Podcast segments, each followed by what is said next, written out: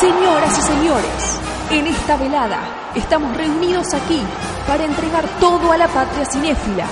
Estamos aquí para decirles que sin lugar a dudas, esto tiene que mejorar. Basta de alegorías, basta de románticos suicidas, basta de cine experimental. Nosotros somos lo que este país necesita. ¿Saben por qué? ¿Saben? Porque esto es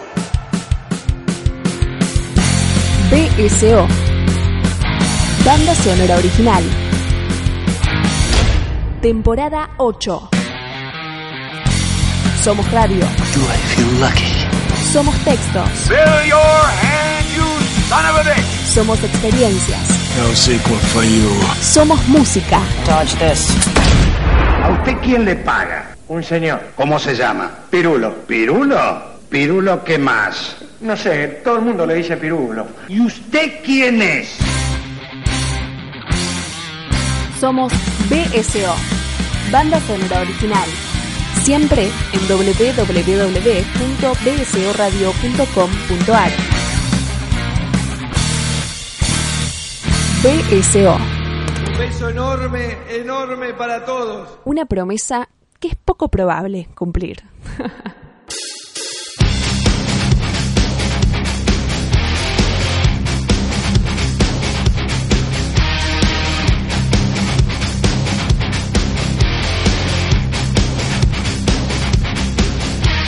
Bienvenidos a una nueva entrega de BCO, banda sonora original. Estamos en un nuevo capítulo después de tanto tiempo. Nuestros queridos amigos eh, Fabio Villalba, Lu Eiras y en el último capítulo también Andrés Brandaris y Belén Saitúa tomaron las riendas luego de algunos inconvenientes de, de salud de quien les está hablando. Esperemos que todo salga para mejor. Despacito vamos recomponiendo un poco el físico y cuando se va recomponiendo un poco el físico también se va recomponiendo un poco el espíritu, se va recomponiendo un poco las ganas de seguir hablándoles a través de este micrófono y hablando de cine y contándoles eh, cosas que nos parecen, ideas, charlas, conversaciones de distintas formas de expresión artística dentro del cine y ya que venimos con mucho cine de género, con mucho trabajo que hicieron los chicos acerca de, eh, de las brujas, por ejemplo,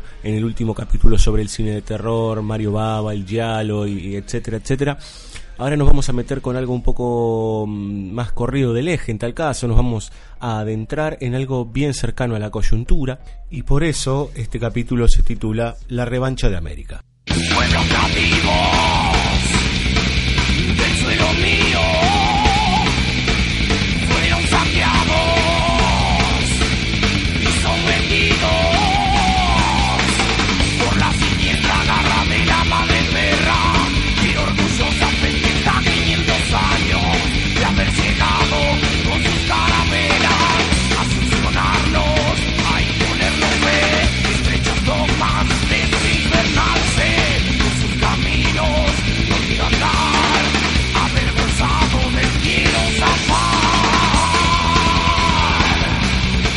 Es eh, jueves 21 cuando se estrena este capítulo podcast.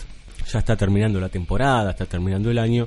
Estamos este, cercanos a el Día de la Soberanía aquí en la Argentina, pero más allá de la idea de soberanía en nuestro país, que está bastante golpeado, decidimos meternos con el cine latinoamericano y con un cine latinoamericano que pareciera estar un poco olvidado, un poco perdido en la memoria, tal vez eh, alejado de, nuestro pensamiento cotidiano y que por lo menos pensamos desde aquí que sería bueno recordar eh, la, la coyuntura política de Latinoamérica en el hoy, en el aquí ahora, es brutalmente desalmada. Estamos en un momento en donde Bolivia, Chile, Ecuador, Venezuela, la están pasando muy mal. El mismo Brasil, digamos, ¿no? Con eh, semejante gobernante, valga el juego de palabras que tiene en su, en su nación, digamos, ¿no? En su estado. Y es por eso que, mm, de alguna manera, en estos tiempos tan asiagos, porque pareciera que a nosotros todavía no nos tocó. Eh, no, nos, no, nos, tocó lo que les está tocando a los, a los hermanos latinoamericanos, eh, sobre todo lo que está sucediendo en Bolivia. Hay muertos en Chile, hay muertos en Bolivia, hubo muertos en Ecuador, pero los hermanos bolivianos la están pasando muy muy mal. Luego de casi 14 años de gobierno de Evo Morales, de repente surgió una especie de hiperestructura muy brutal que parecía estar escondida, que parecía yacer, como, como el petróleo, como los hidrocarburos que tienen en los, los, bolivianos, digamos, ¿no? que es algo que está nacionalizado hace años. Desde ese fondo surgieron grupos paramilitares, grupos eh, puritanos, anti-indígena, que de repente con una Biblia en la mano están masacrando gente y convirtiéndose en una, no, en una especie, no, en un gobierno de facto, porque lo que sucedió fue claramente un golpe de Estado. Y nosotros vamos a hacer un recorrido por tres películas de lo que se llamó el cine revolucionario en Latinoamérica, lo del nuevo cine latinoamericano durante una década aproximadamente, entre principios de los años 60 y eh, mediados de los 70 o primeros años de los 70, eh, en el mientras tanto de algunas dictaduras que empezaban a emerger en esa época en América Latina. Ustedes piensen que nuestra historia es muy compleja, digamos, ¿no? Casi que Argentina es un país de vanguardia en términos de de la democracia. Nosotros tenemos democracia desde 1983 hay países que la recuperaron bastante después, ¿sí? Chile en el 89-90, Uruguay en el 85, Brasil más o menos por esa misma época, pero ellos tuvieron inclusive muchos más años de dictadura, los hermanos chilenos tuvieron casi 20 años, eh, los brasileros eh, tuvieron aproximadamente 25 años de dictadura, digo, es muchísimo, ¿no? Hasta la llegada de Sarney en 1985, eh, Paraguay con Stroessner ni hablar hasta el 89, entonces es una historia muy compleja y hablar de la perpetuación de la idea democrática, con todo lo que eso conlleva y con todo lo que implica pensar la, democracia en el hoy, en un momento en donde realmente nuestro pensamiento está domado por otras estructuras que ya no necesitan, o por lo menos creíamos que no necesitaban un fusil en la 100, entonces la democracia es relativa, es, para, es casi por momentos un estado paralelo, o como algunos dicen, aquí en Argentina en los años de Macri ha sido un estado de excepción, en donde no podés portarte muy mal porque si no te van a reprimir. Algo que pensamos que estaba completamente absorbido y que estaba por lo menos tapado por los años desde el 2003 hasta el 2015 aproximadamente. Viajemos a Bolivia, viajemos eh, al año 1966. Uno de los grupos más importantes de lo que se entendió como cine revolucionario es el grupo Ucamau, que llevó justamente el nombre también de una película. Ucamau viene de un término en aymara que significa así es. Si hay un pueblo castigado en América del Sur es el país boliviano. El Estado boliviano ya hasta inclusive les diría entrado el siglo XXI siguió con grandes batallas, eh, con grandes enfrentamientos muy sanguinarios que tienen que ver básicamente con los odios raciales, con el odio de clase, con las batallas entre campesinos y el, mundo caucásico de derecha, digamos, ¿no? Reaccionario, ultracristiano, diríamos, ¿no? La, versión deformada del catolicismo que llevó a brotes evangelistas como lo que vemos hoy, y que inclusive dan un poco de miedo aquí en Argentina, ¿no? De repente se arman como pequeños ejércitos de hijos de Dios.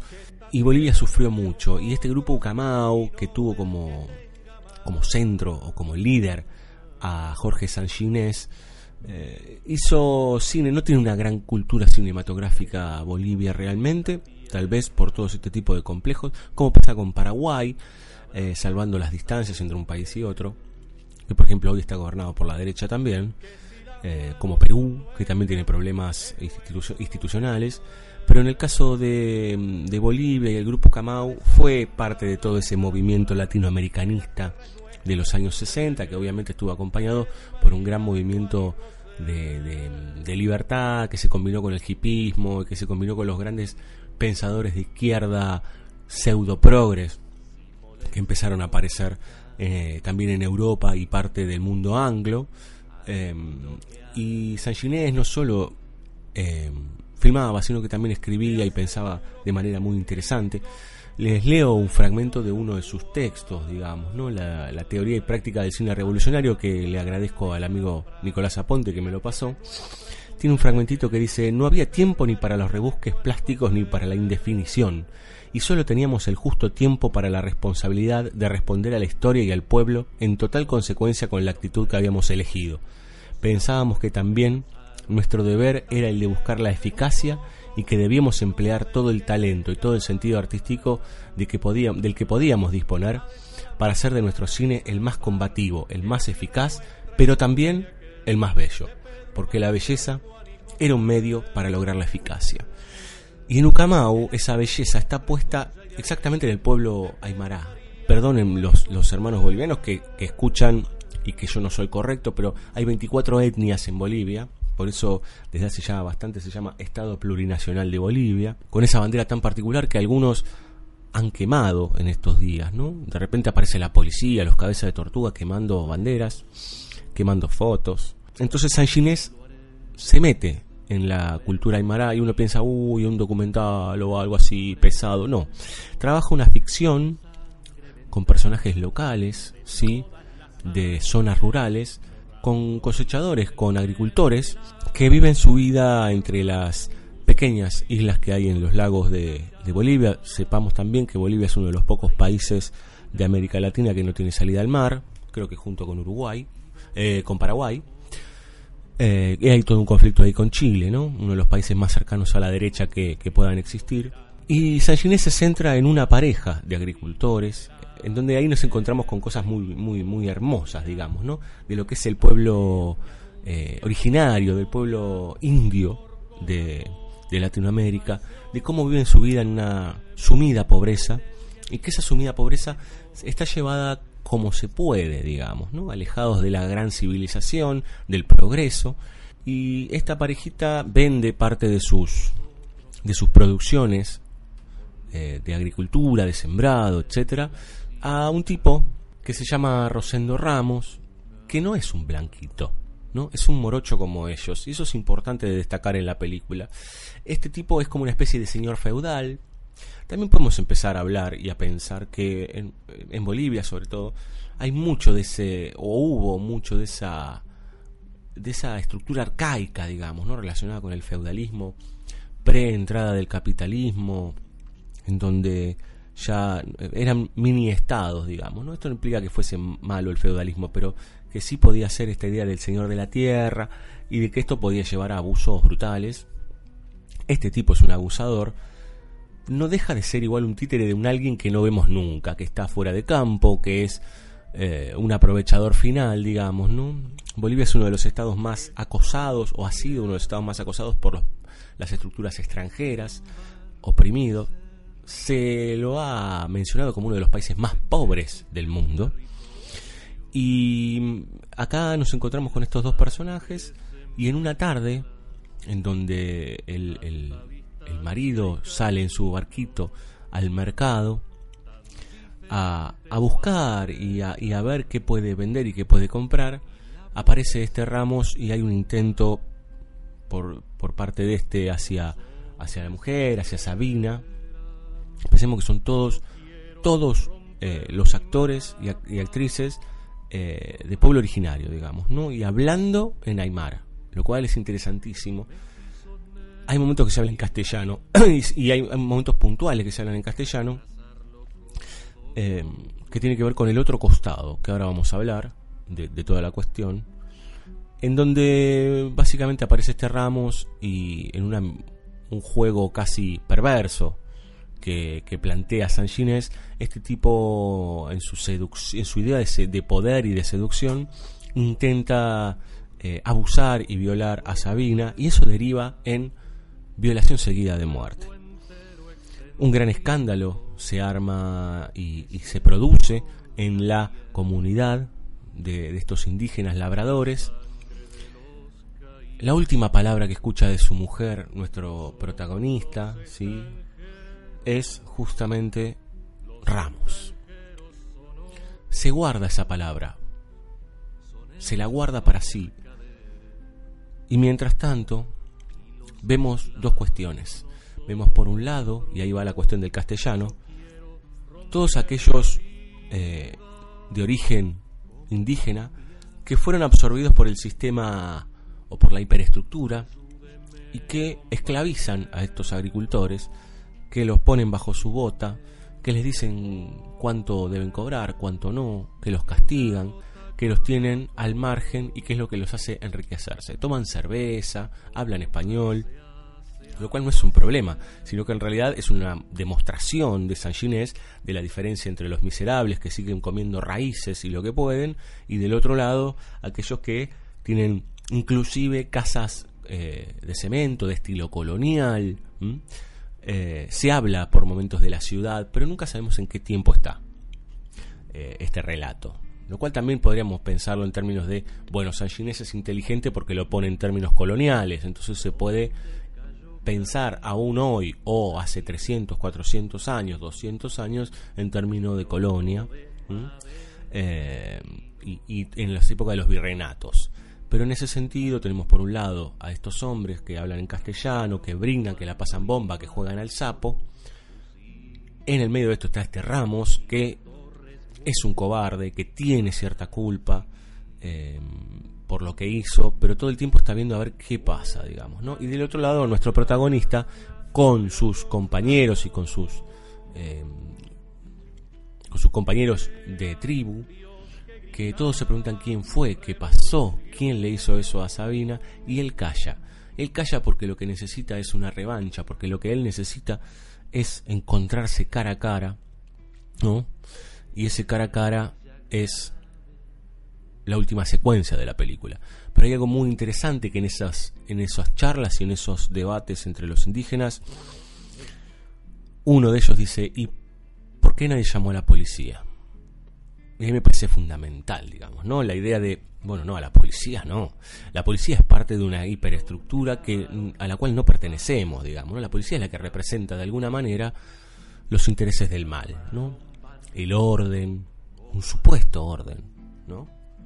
Que no tiene que ver con ordenamiento, sino la idea de, del yugo, ¿no?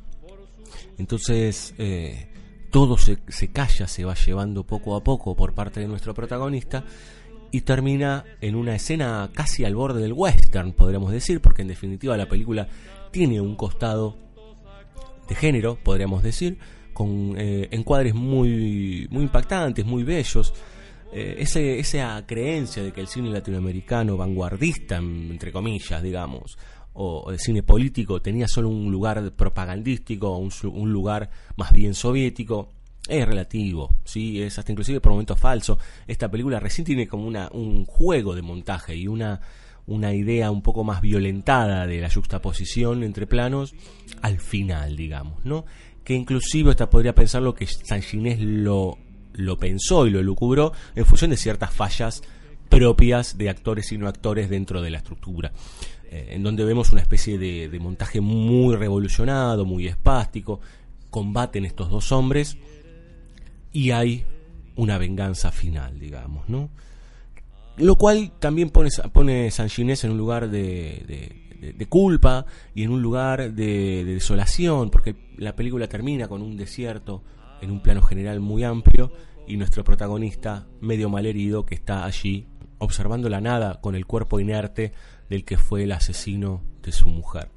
En definitiva, desde esta especie de melodrama, podríamos decir, eh, con, bueno, con dotes de thriller claramente, eh, en el estilo latinoamericano de los años 60 obviamente, nos pone de buenas a primeras con la idea de las relaciones de poder y con la idea de la opresión, digamos, ¿no? con todo lo que decíamos al principio del bloque, que tiene que ver con cómo buena parte del, del, del público indiado o del público nativo de Bolivia, del pueblo nativo, no público, del pueblo nativo de Bolivia, estaba bajo una bota muy fuerte que inclusive iba más allá de la, de la militarización, sí, o de las dictaduras cívico-militares.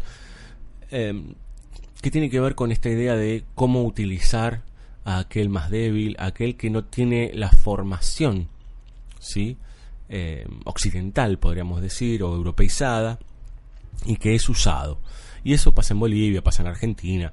Nosotros ahora porque estamos cambiando de gobierno en unos días, pero no sabemos cómo viene la mano y que inclusive todavía en algunas provincias este tipo de situaciones están, ¿sí?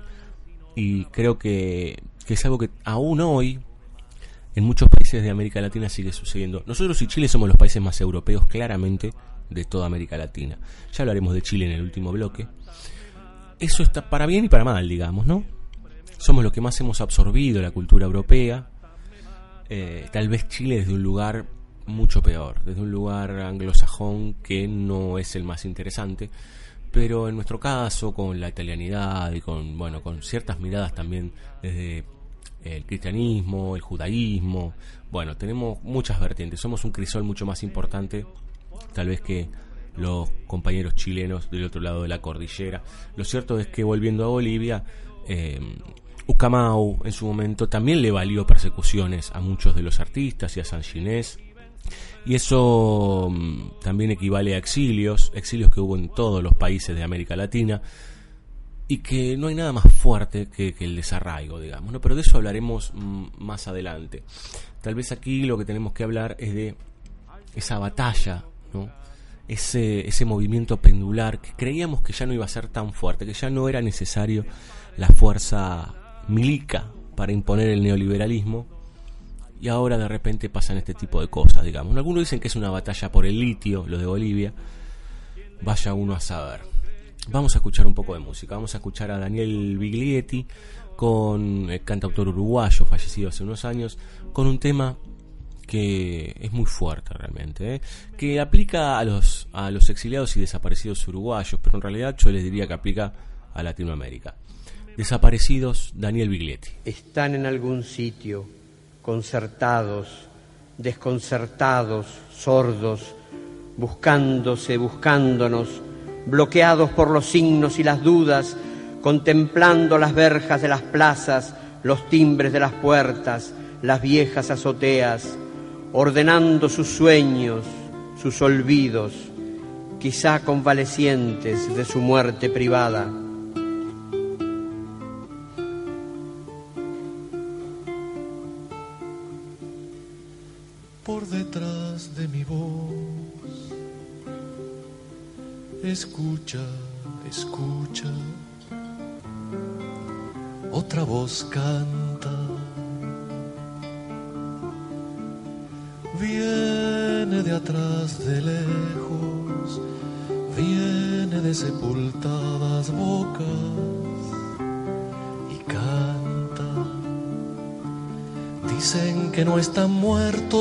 escúchalos, escucha, mientras se alza la voz que los recuerda y canta. Escucha, escucha, otra voz canta. Nadie les ha explicado con certeza si ya se fueron o si no, si son pancartas o temblores, sobrevivientes o responsos. Ven pasar árboles y pájaros e ignoran a qué sombra pertenecen. Dicen que ahora viven en tu mirada, sosténlos con tus ojos, con tus palabras, sosténlos con tu vida, que no se pierdan, que no se caigan.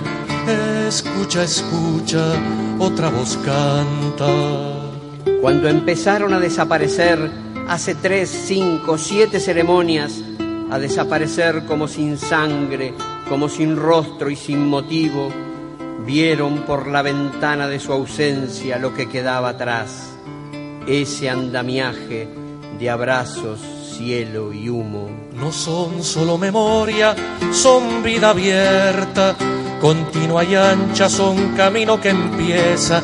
Cantan conmigo, conmigo cantan, dicen que no están muertos, escúchalos, escucha, mientras se alza la voz que los recuerda y canta, cantan conmigo, conmigo cantan cuando empezaron a desaparecer como el oasis en los espejismos, a desaparecer sin últimas palabras, tenían en sus manos los trocitos de cosas que querían.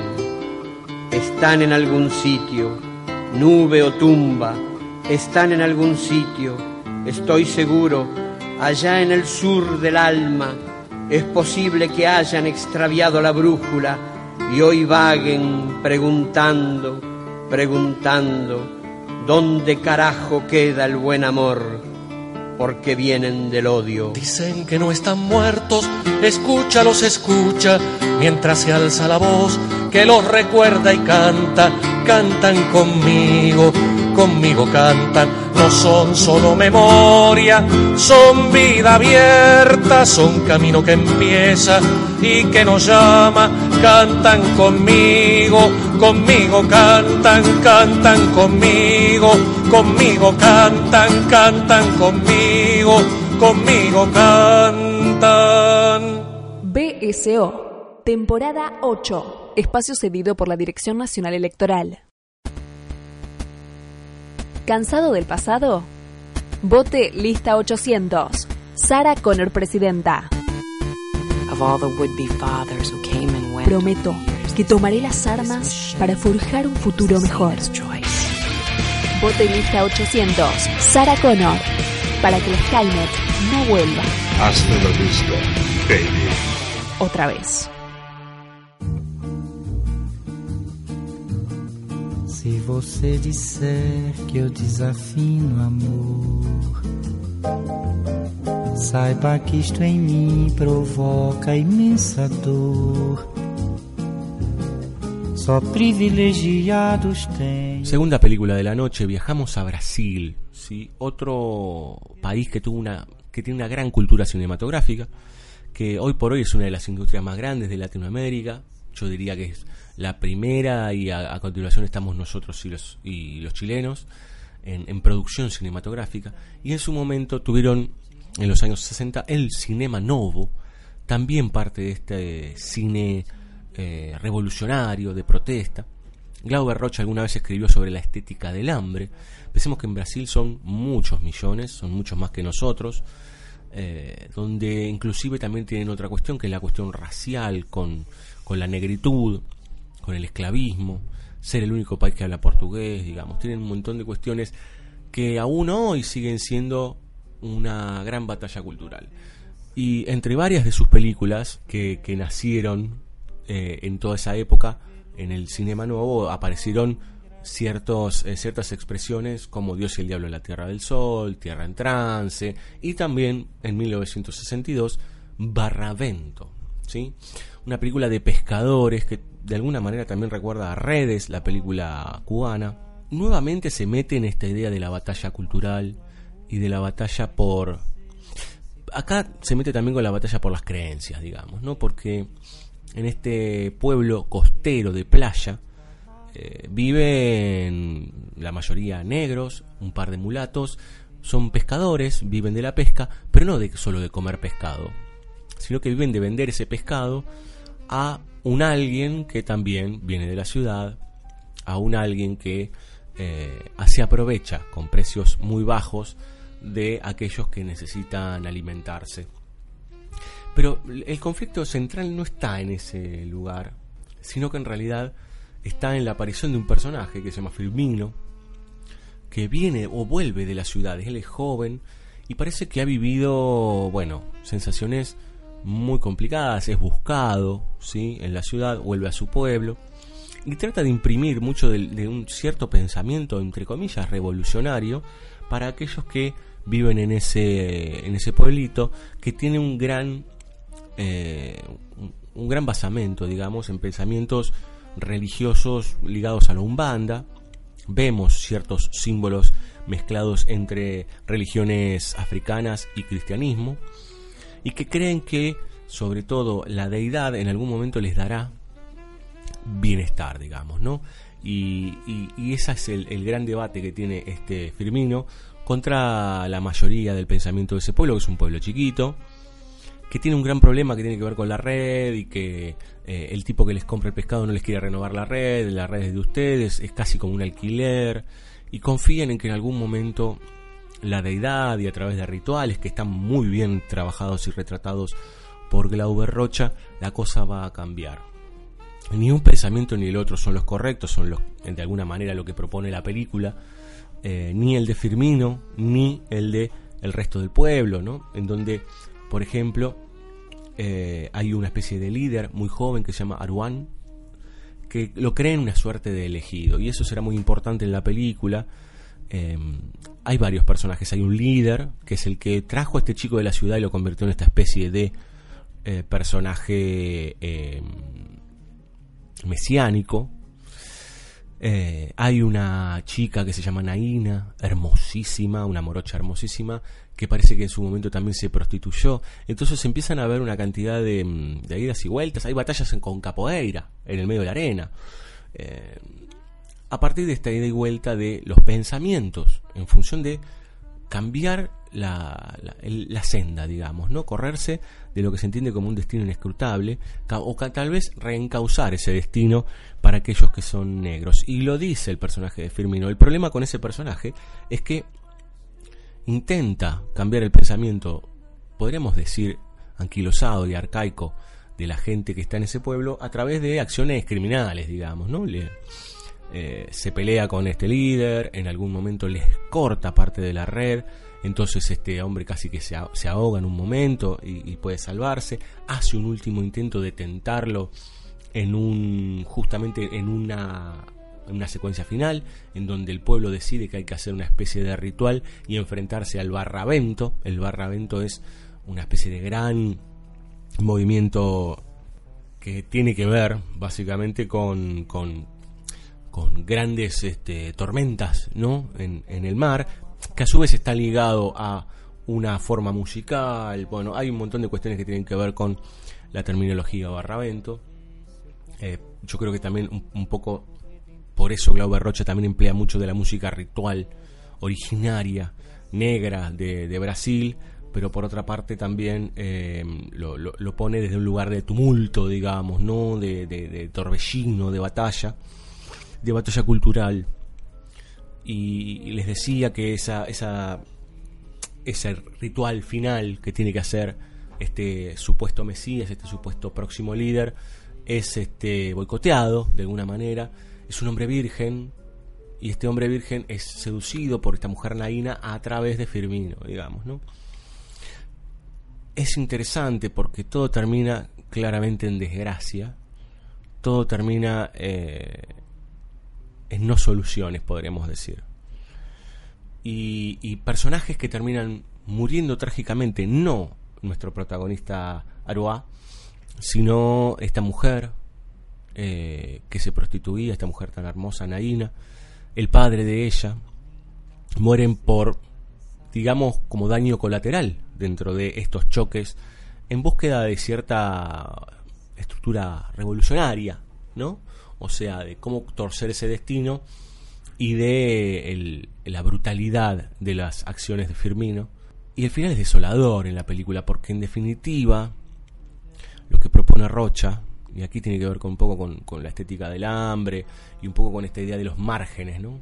De, muchas veces hemos hablado acá de cómo los héroes surgen del margen, ¿no? ¿Cómo retratar ese margen, digamos? Aquí, por ejemplo, es en las grandes villas miseria, lo fue en su momento con los guapos, con los bajos, em, en este caso con estos hombres y estas mujeres costeras que han quedado en el tiempo, que los han quedado en el tiempo. Porque lamentablemente muchas veces no es que se quedan en el tiempo, sino que es necesario que se queden en el tiempo, que queden a la deriva, a la buena de alguno que decida cuántas chirolas darle y el final, en donde después de estas muertes trágicas, eh, Aruá se pelea con Firmino y Firmino gana y dice, Le voy a, te voy a dejar vivo para que todos recuerden y vos recuerdes que yo te gané. Y este especie de orillero ya citadino como es Firmino, que a su vez tiene cierta dote diabólico, es un diablo vestido de blanco, aunque es negro, y que tiene gran rencor por su propia sociedad, pero a la vez rencor por, las, por la ciudad, pareciera quedarse con el poder. Y el último plano de la película es un plano en donde hay un puente. Y ese puente es cruzado por debajo, nada más y nada menos que por Aruá. Y es interesante porque en definitiva ese puente, que en general el puente viene de pontificar, de trazar puentes, enlaces y demás, acá pareciera que este va por debajo del puente, ¿no? El puente del progreso, que comunica, que abraza, que extiende de alguna manera ciertas prácticas en el territorio, tiene cosas por debajo y muchas veces ese debajo nosotros lo vemos como mugre, lo vemos como lo perdido, como aquello que hoy cuando vamos o cruzamos algún puente de autopista vemos a los marginales, ¿sí? aquellos que ya no tienen hogar, aquellos que la sociedad en algún momento se los comió crudos. Y ese comerse crudos es un poco ese final de eh, Barravento, que es parte de una trilogía de Glauber Rocha, un director y, pensador muy interesante.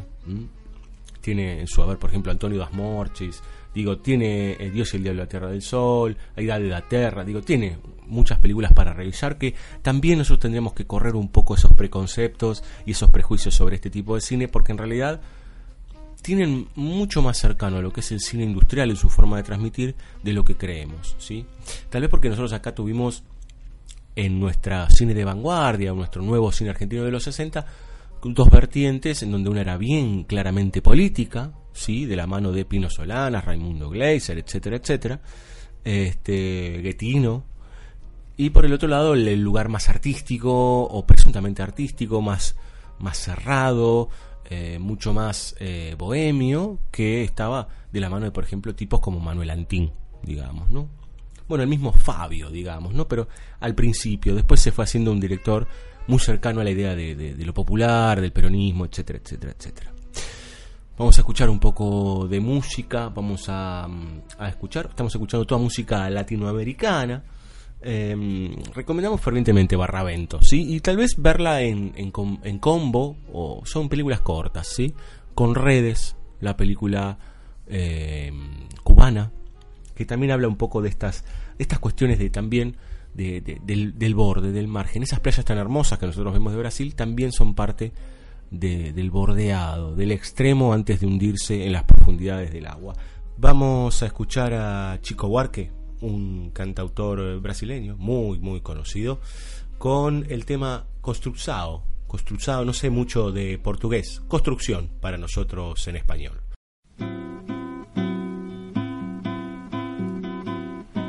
Amó aquella vez como si fuese última. Besó a su mujer como si fuese última.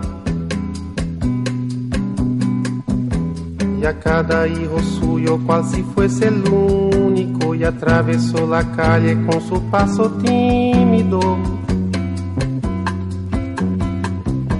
Subió la construcción como si fuese máquina. Alzó en el balcón cuatro paredes sólidas. Ladrillo con ladrillo en un diseño mágico, sus ojos embotados de cemento y lágrimas. Sentóse a descansar como si fuese sábado comió su pan con queso cual si fuese un príncipe. Bebió y sollozó como si fuese un náufrago, danzó y se rió como si oyese música. Y tropezó en el cielo con su paso alcohólico. Por el aire cual si fuese un pájaro. Y terminó en el suelo como un bulto flácido y agonizó en el medio del paseo público. Murió a contramano entorpeciendo el tránsito.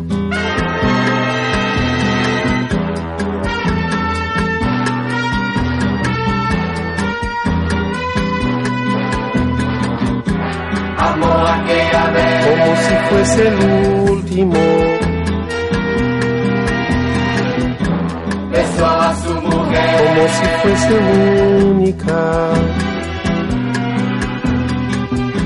Y a nada, hijo suyo. Como si fuese el pródigo y atravesó la calle con su paso alcohólico. Subió a la construcción como si fuese sólida. Alzó en el balcón cuatro paredes mágicas. Ladrillo por ladrillo en un diseño lógico. Sus ojos embotados de cemento y tránsito. Sentóse a descansar como si fuese un príncipe. Comió su pan con queso cual si fuese el máximo. Bebió y sollozó como si fuese máquina. Danzó y se rió como si fuese el próximo. Y tropezó en el cielo cual si oyese música. Por el aire cual si fuese sábado. Y terminó en el suelo como un bulto tímido. Agonizó en el medio del paseo náufrago. Murió a contramano entorpeciendo el público.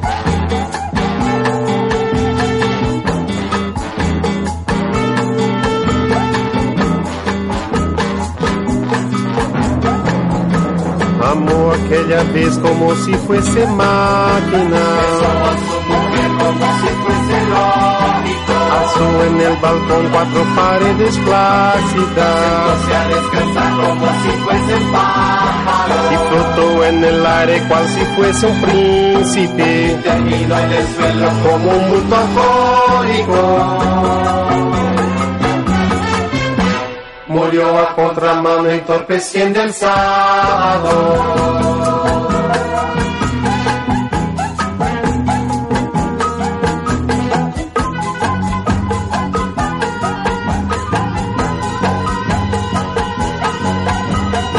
Por ese pan de comer y el suelo para dormir. Registro para nacer, permiso para reír. Dejarme respirar y por dejarme existir. Dios me pague por esa grapa de gracia que tenemos que beber, por ese humo desgracia que tenemos que toser, los andaños de gente para subir y caer. Dios le pague por esa arpía que un día nos va a anular y escupir. Y por las moscas y besos que nos vendrán a cubrir.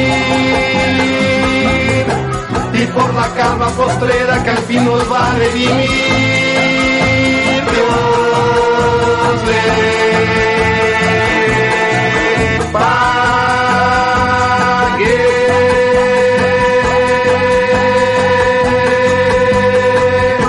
BSO, temporada 8, espacio cedido por la Dirección Nacional Electoral. ¿Usted quiere más acción? ¿Quiere que la cosa se ponga seria? I don't know what you want. Debes saber algo. Si no me votas, te buscaré, I will find you te encontraré and I will kill you. y te mataré. Vote o muera. Liam Neeson, presidente mundial. Lista 1114. Un camión que te pega de lleno.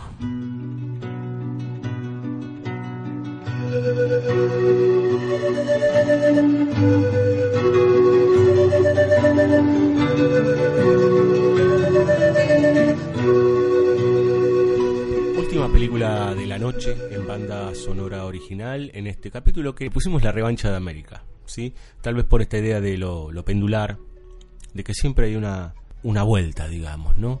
Y aunque creímos que ya la derecha y ciertos pensamientos volvían desde otro lugar, ya sin la necesidad de, de tipos con cabeza de tortuga eh, o, con golpes de Estado, cuando pensamos que habíamos avanzado, la cosa de repente pegó un pendulazo fuerte, digamos, ¿no? Así como los primeros 15 años, digamos, de este siglo XXI para Latinoamérica fueron muy interesantes en términos de la, la- el péndulo hacia la izquierda, podríamos decir, un centro izquierda, con el movimiento de- en Uruguay, con los movimientos en Argentina, cierto movimiento en Chile, aunque es rarísimo y ahora lo veremos cómo, cómo se maneja la sociedad chilena, eh, Bolivia, Ecuador, buena parte de, de, de este, estos primeros 15 años en Brasil con Lula da Silva. Eh, empezaron a aparecer, bueno, también hubo movimientos en Paraguay, aunque siempre termina tendiendo a la derecha, también es una de las repúblicas más castigadas en la historia Paraguay, digamos, en muchos sentidos. Pero nosotros ahora mm, vamos a, pensar otra vez ese péndulo eh, en Chile, digamos, ¿no? Eh, Chile es una sociedad muy compleja, muy compleja, una de las más desiguales de América Latina, en donde los ricos son los más ricos de América Latina y los pobres son los más pobres. Y va y viene en las elecciones Chile. Tiene eh, democracia desde principios de los 90 y pasa de la izquierda a la derecha entre gobierno y gobierno, ¿no? Vienen salteándose entre sí, por ejemplo, ahora Bachelet y Piñera, dos pensamientos muy distintos. Pero que en definitiva, en el fondo, esos pensamientos tienen cosas que nunca pudieron solucionar, digamos, ¿no? Y que se, enquistaron en esa sociedad chilena. Mm, disculpas a los compañeros chilenos que estén escuchando si alguna cosa eh, va de, ignorante, tiene que ver con lo que percibimos aquí lo que sabemos de lo que leemos y de lo que nos cuentan algunos chilenos, que tiene que ver con, por ejemplo, la instauración de un pensamiento eh, gringo. ¿sí? Uno camina por Santiago y realmente es mucho más brutal y mucho más eh, yankee y, y a inglés la, la construcción de su, de su ciudad que, eh, que, por ejemplo, Buenos Aires, que tiene un corte más europeo, pero que todavía tiene cierta lógica porteña, podríamos decir. Allí encontramos, por cada shopping en Argentina, ellos deben tener 15, 10, ¿no? Hay como una lógica también de sociedad de consumo, ultraderechizada, y mucho tuvieron que ver los Chicago Boys y el, el- muchacho este Pinochet en el 73, con el derrocamiento de Allende, y con una profundización de un pensamiento que acá también sucedió con el Plan Cóndor y con estos hijos de puta que nos gobernaron durante seis años, este, con Videla, Macera, Agosti y toda esa, esa cría, eh, en donde la idea era instalar el pensamiento neoliberal, algo que estaría muy claro en el gobierno de Ronald Reagan y en el gobierno de Margaret Thatcher y en su expansionismo brutal hasta nuestros días, digamos, ¿no? Entonces, esa mm, imposición, digamos, ¿no? del pensamiento anglo se hizo carne, entonces van virando de una, digamos, de derecha a la no tan derecha, digamos, o a un centro más cercano a Bachelet. ¿Hay movimientos de izquierda? Sí los hay. Cuesta mucho.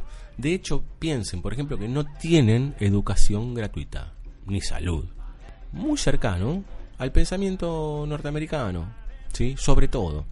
Es interesante porque no tienen reglas de protección en Chile, lo cual después cuando uno va a ciertos lugares como Estados Unidos, sí las hay para los propios, digamos, ¿no?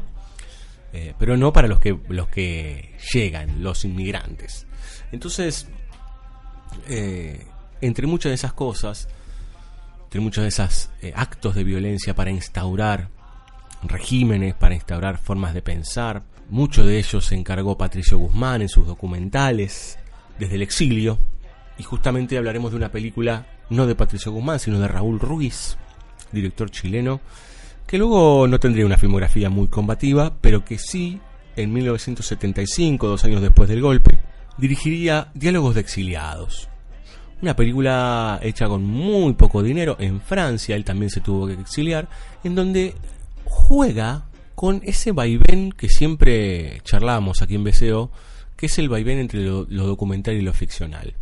Y en este caso se mete con otra vez los vaivenes o los movimientos pendulares dentro de aquellos que tuvieron que salir corriendo de Chile porque si no los iban a matar. Mucho de lo que nosotros también conocemos acá, digamos, ¿no? Aquí hemos hablado, por ejemplo, de Cuarentena, la película sobre Osvaldo Bayer en el exilio, eh, y de muchas otras, Juan como si nunca hubiera sucedido, como si nada hubiera sucedido, muchas películas que reflejaron eh, la vida de aquellos que quedaron en el exilio, el mismo Solanas, ¿sí?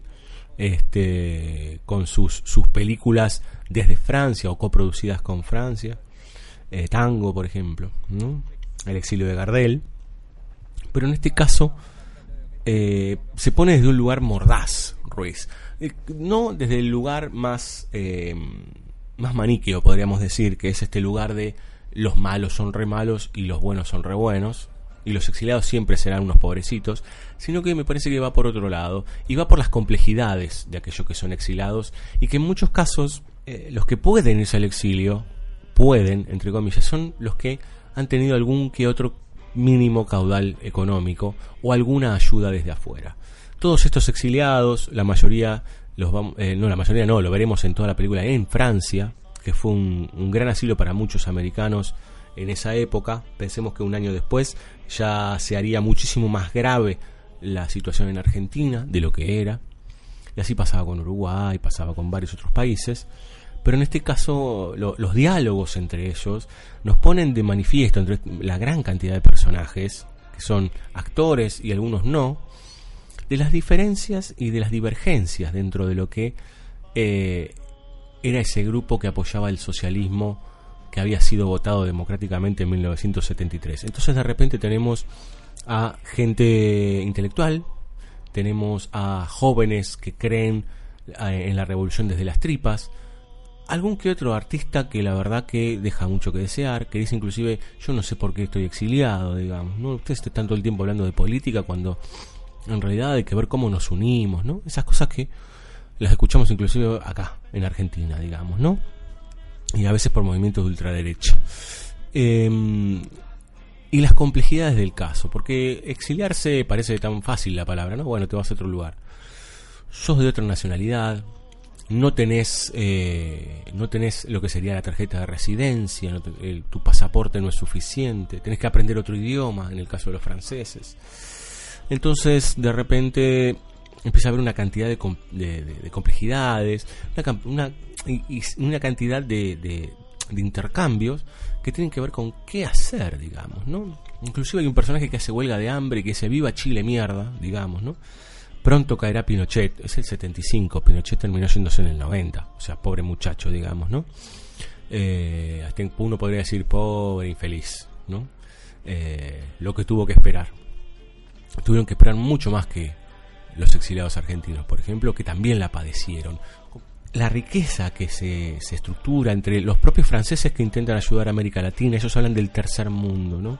Y el debate sobre qué es el tercer mundo, y estos franceses y la interrelación con los chilenos que empiezan a buscar formas, a aprender el idioma, a ver qué hacer consigo mismos, a, a, charlar con sus familiares chilenos cuando pueden por teléfono. Empieza a haber una cantidad ahí de elementos que Ruiz también los pone desde un lugar hasta inclusive del humor, digamos, ¿no? No riéndose de la situación, pero sí poniéndolo en un lugar mordaz, en un lugar de, eh, de, debate de esa interna, digamos, ¿no? Donde no todo es, bueno, nosotros los pobrecitos hemos sido exiliados, sino que sí somos exiliados por un Estado terrorista, pero dentro de nosotros hay una cantidad de matices muy importante, ¿sí? Entonces empiezan a aparecer estas cuestiones que me parece que son naturales y que deberíamos tener en cuenta. Es como pensar que todos los kirchneristas son buenos. O que todos los macristas son bárbaros. Es una mentira. O que son todos malos. Es una mentira. Es una mirada tan sesgada, tan brutal y tan, eh, tan poco pensada que, digamos, nunca nos va a convenir. O todos los políticos son chorros. Digamos, esas cuestiones tan taxativas no sirven para nada. Digamos. No sirven para descansar en los laureles. Ah, sí, yo creo esto digamos, ¿no? Pero hay algo muy interesante y que lo he charlado con muchas personas que tiene que ver con inclusive la banalización, la banalización del mal, ¿no? Eh, y el pensar que, por ejemplo, que los dictadores eran tan, tan, tan malos que eran una especie de diablo, ¿sí? Vestido de verde. O como hablábamos en el caso de Barravento, un diablo vestido de blanco. Y la verdad que no. Y la verdad que entonces que sus hijos son la semilla de la maldad, sus nietos que son, que es parte de su vida. ¿Son terroristas? ¿Son asesinos de Estado? Sí, claro. Pero digo, pero uno tiene que ver más allá para no engañarse, para no creer que todos son el diablo. Porque uno de los mejores trucos que hizo el diablo, dijo en su momento el, amigo Baudelaire, es decirle al mundo que no existe y disfrazarse. Muchas veces el disfraz no es exactamente de diablo, sino que es de persona común. Y las personas comunes tenemos matices, comemos, cagamos, vivimos, morimos. Y me parece que ahí también está el meollo, ¿no? Y el meollo de la discusión que también tiene dentro de la propia película Diálogos de Exiliados. Es interesante también, pensémoslo en estos términos, este fundamentalista que les decía, este, este militante que hace la huelga de hambre por la situación en Chile, hace un gran arco durante la película hasta que le consiguen lo que sería una especie de green card, y ahí termina la película, ¿no? De, en, en Chile le consiguen un trabajo y el que se la consigue le dice, mira, no nos vamos a poder ver por un tiempo. Así que, bueno, nos estaremos viendo en la próxima revolución. Esperemos que haya una próxima revolución. ¿no? Eh, y un personaje mucho más calmado, con ciertos rasgos de conformidad de quedarse ahí en Francia. Son situaciones verdaderamente complejas. Nosotros, yo ya con 40 años les puedo decir que nosotros nacimos en, yo nací en dictadura, pero viví en democracia.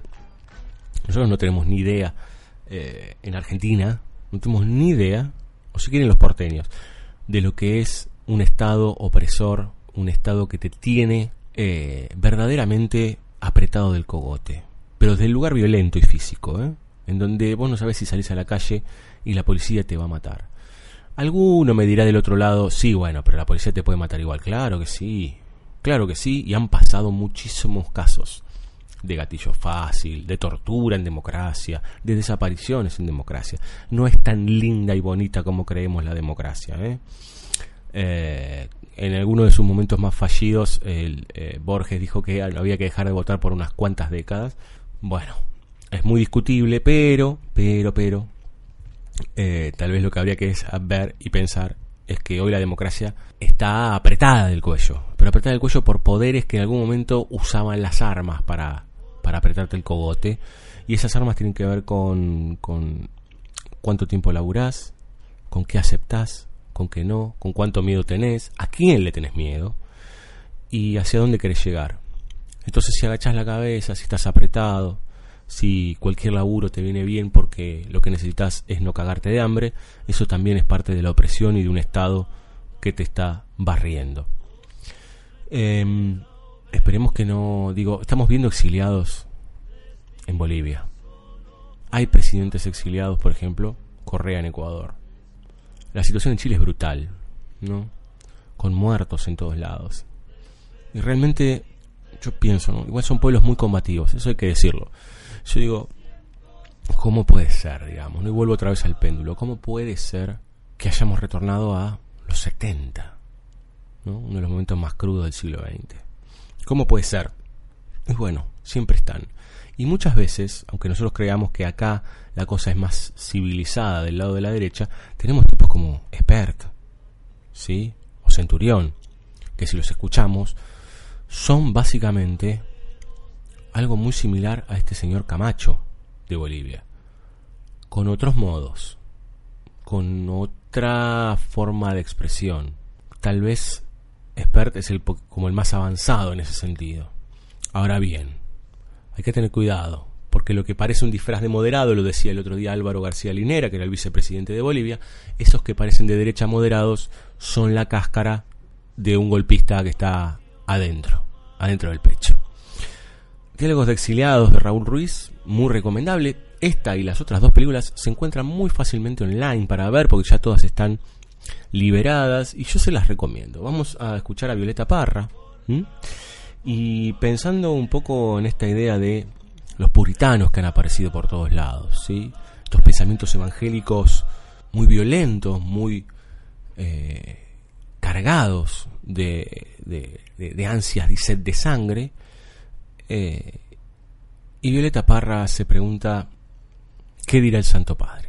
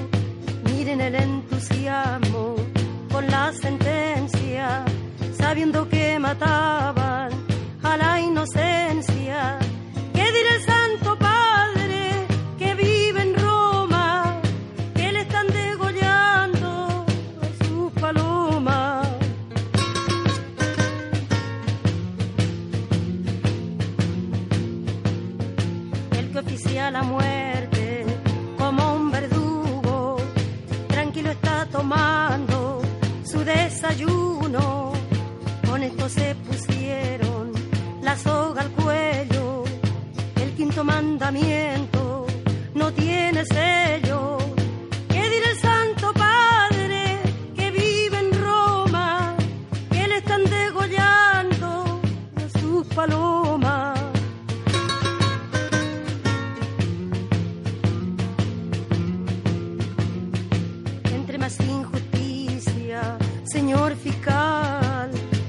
Más fuerza tiene mi alma para cantar.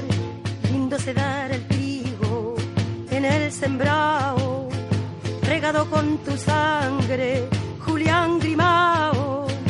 ¿Qué dirá el Santo Padre que vive en Roma, que le están degollando ya su paloma? BSO, temporada 8, espacio cedido por la Dirección Nacional Electoral. Decisión y templanza, para que tu día sea tu día. Solo te diré a ti que me votes. Well, do you, punk? Lista 88, Clint Eastwood, senador por Santa Cruz.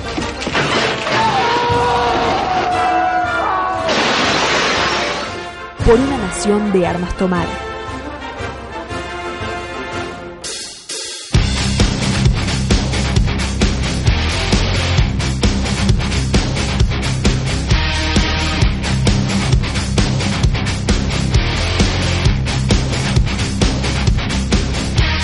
Señoras y señores, nos vamos, nos retiramos, se termina banda sonora original. Eh, bueno, por lo pronto regresé. Espero estar la semana que viene. Nos tocaría un capítulo de Noir con Fabio Villalba para casi casi cerrar el mes de noviembre y después nos quedará nada más que diciembre para terminar de cerrar el círculo de la temporada 8 2019. Les agradezco a todos, les agradezco por la paciencia y vuelvo a agradecerle a todos mis compañeros y amigos que estuvieron aquí conduciendo mientras yo no podía casi hablar, les puedo decir. ¿eh? Estaba bastante complicado el asunto, pero también debo agradecer a todos aquellos que me dieron una gran mano, no solo por lo de deseo, sino por mi salud y que se preocuparon por mí. Eh, a todos y puntualmente a Diana, ¿sí? a mi familia y a Diana, por la, la, la, la fuerza que han tenido, toda mi familia. Eh, y que bueno, que por suerte me están apuntalando para retornar a la actividad normal y, y, seguir haciendo esto que tanto nos gusta, que es banda sonora original, que no sabemos cuánto tiempo más durará, que no sabemos cuántos años, meses, días durará, pero que por lo pronto lo seguimos haciendo con mucho cariño con muchas ganas de llevar ciertas formas de pensar el cine y sobre todo de divulgar. Eh, gracias a Fabio Villalba, a Lueiras, a Andy Brandaris, a Abel Saitúa, a Belén Saitúa, a todos ellos que estuvieron en estos últimos tres programas, a toda la banda de banda sonora original, como jugamos siempre, eh, a mi amigo Aponte, que me proveyó del texto de Jorge Sanginés, a la gente de Bahía Blanca, que siempre amablemente nos deja su música como parte de las artísticas y hablando de artísticas a nuestra locutora estrella Dani Jorquera que ahora aprovecho para saludar por su eh, recibimiento sí se recibió de locutora del ISER así que ya más aún está habilitada para seguir eh, dándonos lecciones de locución con su hermosa voz marplatense. También le agradecemos a la gente de Asala Llena, que bueno, estuvimos en esa, en esa hermosa charla sobre podcast con Mariano Morita hace ya unas semanas y que también, al que también le agradecemos y le mandamos un saludo a la gente de, de La Hora de Miedo y también le agradecemos a la gente de Monte Hermoso Libros. A ustedes un millón de gracias. Ah, y Andrés Cirulo, nuestro webmaster, ¿sí? Webmaster base central para que BCO siga existiendo de alguna u otra manera. Em, nos retiramos, pero nos retiramos no que nos vamos en retirada, no hay que retirarse, hay que combatir de alguna manera, desde la palabra, desde la forma de ser, desde el día a día, desde el hacer política en tal caso, y no hacer política desde el lugar partidario, no es eso. ¿no? porque hay un hartazgo en el siglo XXI por lo partidario, sino en el mirar el mundo e intentar hacer algo por el que está al lado. Ese hacer muchas veces tiene que ver con un pensamiento, inclusive les diría, trascendental. Y reconociendo nuestra parte europea y reconociendo nuestra parte latinoamericana. ¿Sí? Em, yo no creo que nos odiemos tanto entre países. No lo creo. La verdad no lo creo. Animal, la banda de Andrés Jiménez, a nuestros indios muertos al luchar, canta algo pensando también en eso. Y ese pensar justamente habla de una patria grande, de una gran estructura que podría combatir a aquellos que tienen la manija, que creen que tienen el poder, a los que en algún momento se les decía cipayos, ¿no? Hoy ya parece una palabra vieja, y por eso Animal canta Latinoamérica. Metal para todos, nos vemos la semana que viene, gracias por el aguante, chao.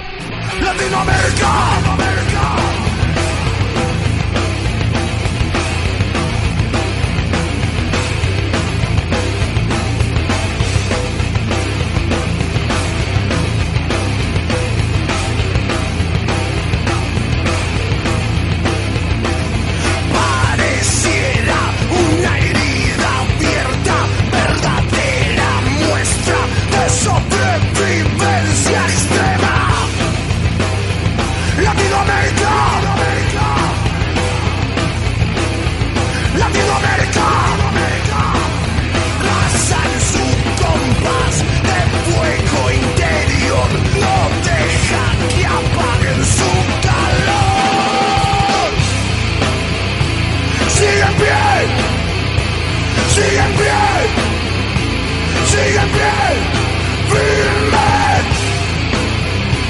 Sigue en pie, sigue en pie, sigue en pie,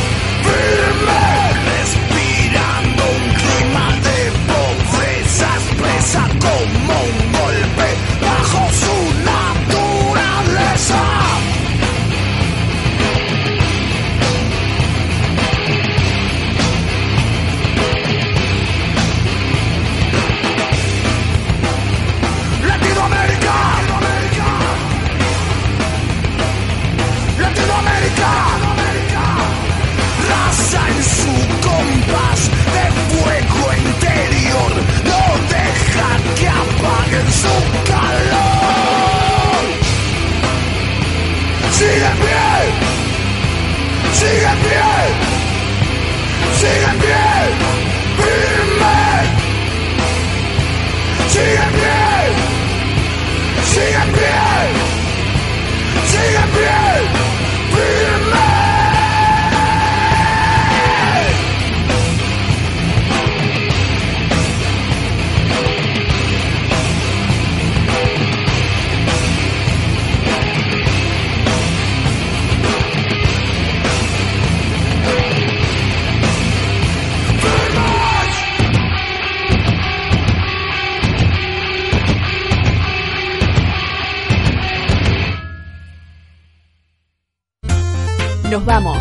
vamos. Hasta el próximo capítulo.